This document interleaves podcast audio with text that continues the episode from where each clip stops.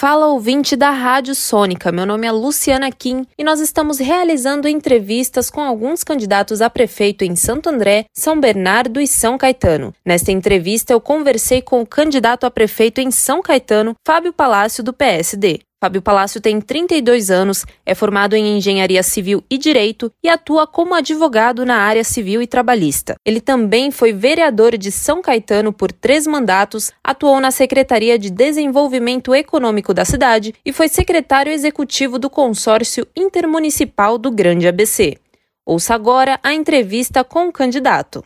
Bom, essa pandemia pegou a gente de surpresa e estão aí fazendo testes e vacinas, mas não é nada comprovado. Em relação a isso, o senhor, caso seja eleito, como vai lidar com essa situação?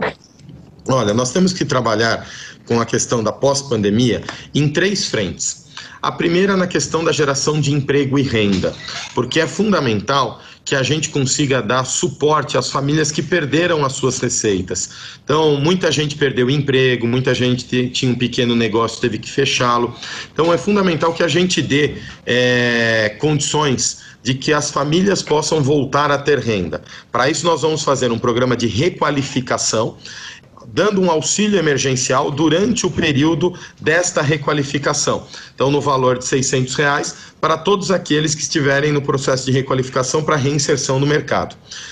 Num período mais de médio prazo, nós estaremos fazendo uma série de incentivos para que a gente possa gerar novos empregos na cidade. E a criação de um banco de microcrédito municipal, que através do Fundo Municipal de Desenvolvimento Econômico, a gente possa alimentar com juros mais baixos e com uma carência mais alta as empresas, as pequenas e médias empresas da cidade, para que elas possam voltar a tomar fôlego e gerar novamente empregos. Isso na área do emprego.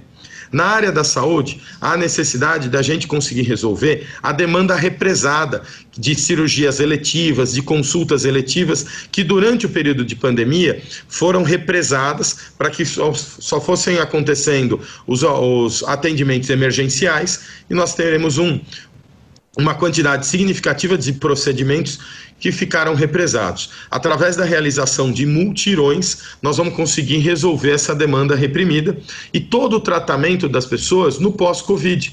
Porque há muitas pessoas que precisam de um tratamento psicológico, ou porque ficaram, ou porque pegaram o Covid e vão gerar algumas sequelas para frente, ou porque ficaram muito tempo em quarentena, as crianças que perderam esse período de socialização, ou o adulto que perdeu o emprego. Então há uma necessidade de acompanhamento contínuo desse processo pós-Covid.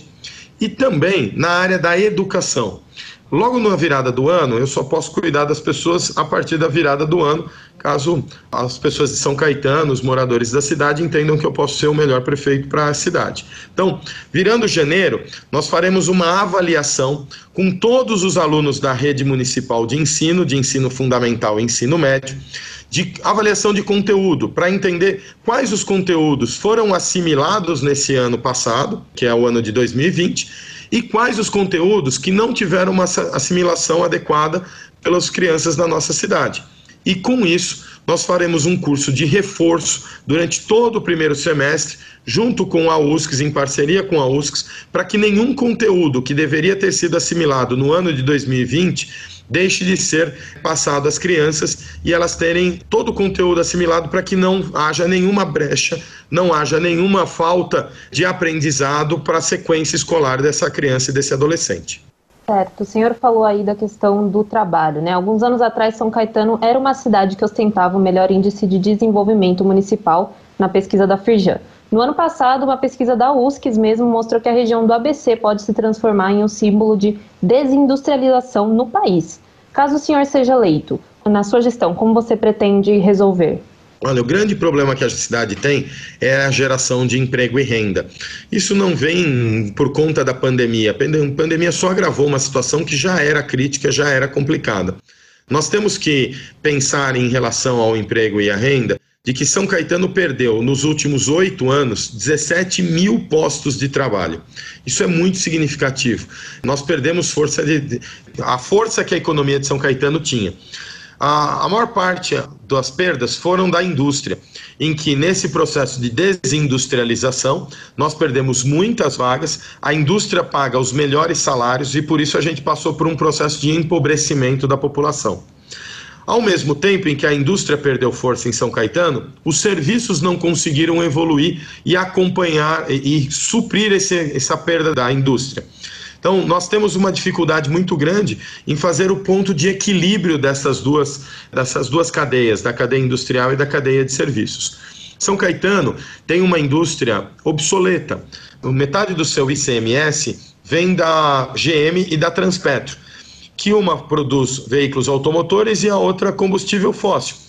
Enquanto o mundo está totalmente mudando, em que a gente discute carro compartilhado, carro elétrico, novas fontes de geração de energia, São Caetano tem uma indústria baseada numa tecnologia antiga.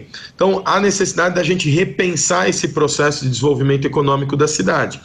Como São Caetano é uma cidade muito pequena e não dispõe de grandes áreas, a gente não pode incentivar a indústria manufatureira. A gente tem que pensar numa indústria de tecnologia, em que ela ocupa pequenos espaços e ela pode ser instalada em prédios comerciais, em andares tipo, em lajes tipo. Esse é o grande desafio de São Caetano: incentivar a chegada da indústria de tecnologia. E para isso, nós vamos investir na criação de um centro de inovação tecnológica no antigo espaço do Tamoio, para que empresas de tecnologia possam se instalar na cidade, suplantadas por startups que, com investimento público e através de uma governança privada, a gente possa investir no nosso jovem, saído do ensino médio, recém-egresso no ensino superior, de outras pessoas da cidade que já iniciaram algum processo da criação de uma pequena empresa ligada à tecnologia, que é uma startup, e que possa ter, com o recurso municipal, o desenvolvimento disso e tutoria do setor acadêmico através da Engenharia Mauá, da FATEC, do Senai e também do setor privado. Nós temos aqui em São Caetano o Centro de Tecnologia das Casas Bahia, o Centro de Desenvolvimento da General Motors e outras grandes empresas que também estão ligadas à área da tecnologia. Nesse grande centro de fomento de tecnologia, a gente vai atrair empresas privadas, nós vamos dar opção para as empresas, já que já existem na cidade, poderem buscar suas soluções nesse centro e a gente vai começar a multiplicar empresas desse segmento em São Caetano do Sul. E na área da saúde, né? Você já falou um pouco aí do que será feito durante esse período da pandemia. Mas na questão do serviço público, o que a sua, na sua gestão o senhor pretende fazer? Olha, na área da saúde, o grande problema de São Caetano é a agilidade do serviço médico. Então, há muitas UBSs, muitos hospitais espalhados pela cidade inteira e que não funcionam de forma adequada, já que o sistema é muito moroso. São Caetano não precisa da construção de novos equipamentos. São Caetano precisa fazer funcionar aqueles equipamentos que já existem. Até porque essa história de prometer que vai construir mais, a gente tem promessas de três eleições atrás que ainda não foram cumpridas. Então, nós precisamos dar inteligência ao sistema de saúde. É um absurdo. Uma pessoa que tem um problema dermatológico e precisa de um especialista, ela vai no pronto-socorro, o clínico geral indica ela para a UBS, ela tem que de novo ir num clínico geral para depois ele conseguir levar ela até um dermatologista ou até um especialista.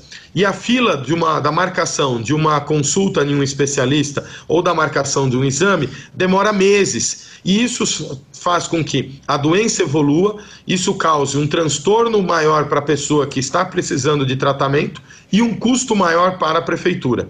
Nós vamos resolver isso usando tecnologia, usando telemedicina. E não é a telemedicina que existe hoje na cidade, em que você pega um telefone, você liga para uma central, diz que está com falta de ar ou está com febre, pede um exame de Covid e alguém manda um exame para sua casa para diagnosticar se está com Covid ou não. Isso não é telemedicina. Telemedicina é você chegar num pronto-socorro e assim, na primeira consulta com um médico especial, com um médico é, generalista, com um clínico geral, ele já te colocar através do vídeo com um especialista e ele já fazer um primeiro atendimento. Logo no primeiro dia, da sua especialidade. Então, nisso nós vamos encurtar o tempo de espera de uma consulta com um especialista de forma muito significativa, diminuindo o sofrimento do morador que vê a doença evoluindo sem um diagnóstico e fazendo com que a saúde de São Caetano seja mais eficiente, não só na prestação de um serviço melhor, de melhor qualidade e também mais econômica. Dessa maneira, nós vamos poder investir em mais médicos, em mais exames e fazer com que a saúde, sim, se transforme rápido e de melhor qualidade.